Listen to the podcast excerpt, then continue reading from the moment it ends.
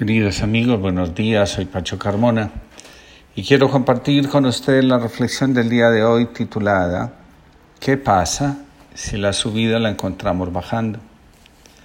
Un autor dice, la vida verdadera, auténtica, la encontramos cuando empezamos a vivir en contacto con nuestra alma. De hecho, en el Evangelio especialmente, el de Marcos, se dice, ¿qué es más importante, el alma o el prestigio?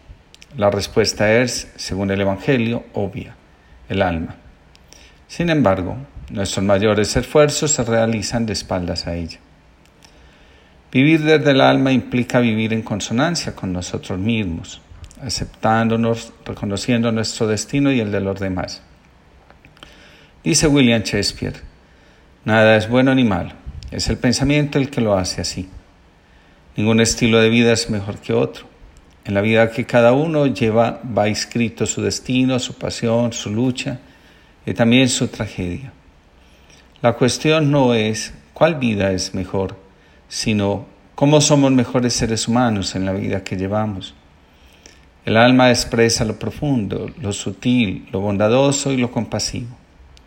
La vida del alma es la vida del corazón, de la emoción, del sentir, del pensar, del actuar, de la memoria, de la voluntad, de la imaginación, de la creatividad, entre otras. Cuando una persona distorsiona el pensar, el sentir, el actuar, nos está revelando el gran sufrimiento de su alma. La mejor vida es aquella donde encontramos nuestra alma.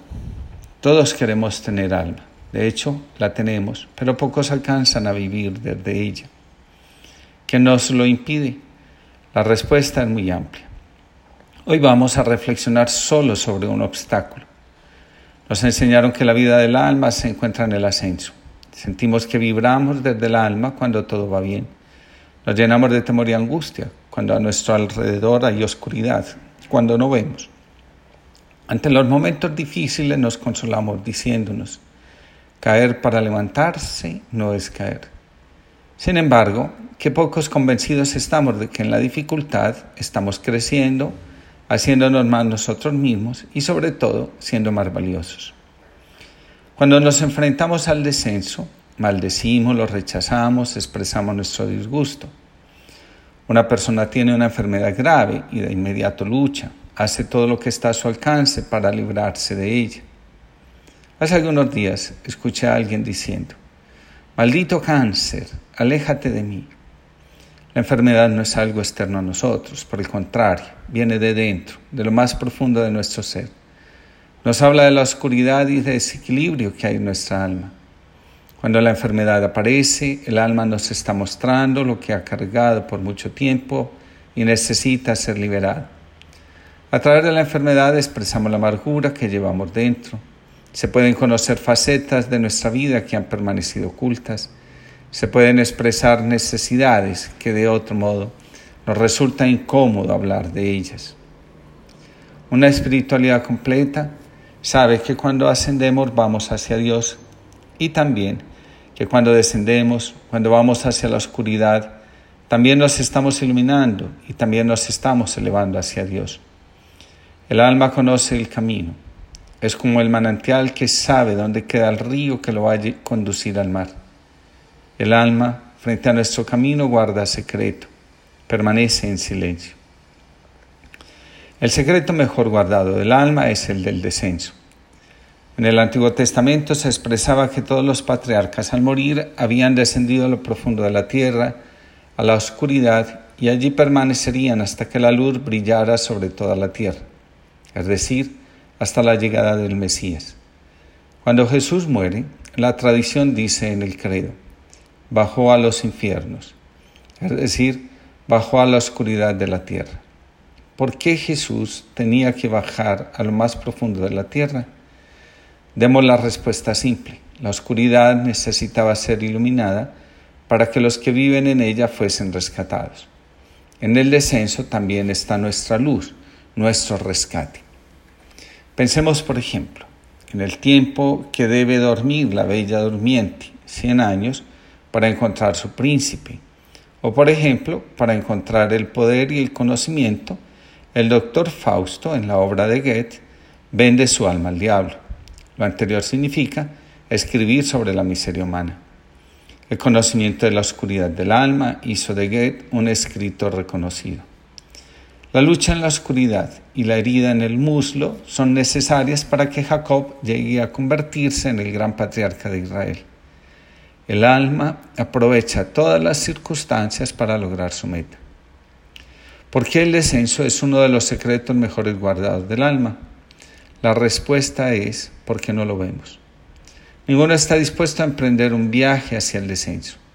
Sin embargo, para poder tener lo que anhelamos, hemos tenido que experimentar primero un despido del trabajo, la pérdida de una relación, un endeudamiento que nos aprieta, una relación difícil y tóxica, etc.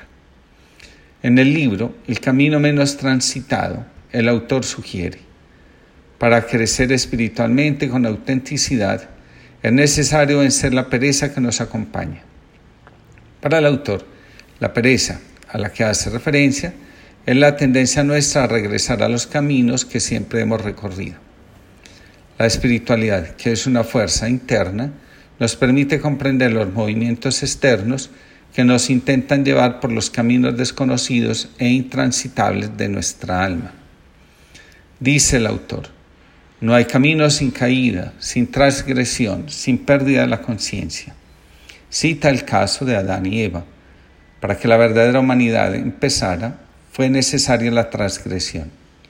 Una vida sin caída, sin extravío, es una vida inmadura e inauténtica. Sin el tiempo alejado de la casa y del padre, el hijo menor no alcanza la conciencia que su padre trata a todos con dignidad y misericordia. En la casa de mi padre hasta el siervo más humilde es tratado con dignidad. Tiene su sustento, se dice para sí mismo antes de regresar. Dice el psicoanálisis, para tener auténticamente a los padres, el hijo se debe preparar para perderlos. Solo así se alcanza una relación adulta con ellos. Del mismo modo, podemos decir que un padre para tener auténticamente a sus hijos se tiene que preparar para perderlos. Para Juliana Norwich, mística inglesa medieval, el pecado es algo provechoso. Con lo anterior, se hace referencia a lo siguiente. La caída, la pérdida no se preparan ni se desean. Tampoco se pueden evitar. Si están, no son buenas, y si faltan, tampoco es malo. Hay quienes nunca han conocido la caída y por eso no son mejores. Hay otros que solo conocen la caída y por eso no son unos desgraciados. No hay inteligencia ni bondad que pueda evitar el descenso, la oscuridad. Todo ocurre. Lo que sí podemos aprender es cuando hay descenso, que hay algo que tomar y que aprender porque lo necesitamos para triunfar. Y solo cuando lo tomemos verdaderamente podremos levantarnos. Podemos gobernar nuestro barco, pero nunca el mar. Cuando el mar en su movimiento nos resulta amenazante, lo único que podemos hacer es mantener el control sobre nuestro barco.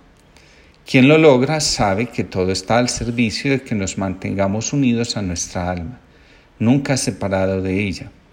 Nos dice San Juan, en esto conoceremos que somos de la verdad y tranquilizaremos nuestra conciencia ante Él, en caso de que nos condene nuestra conciencia. Pues Dios es mayor que nuestra conciencia y conoce todo. Feliz día para todos.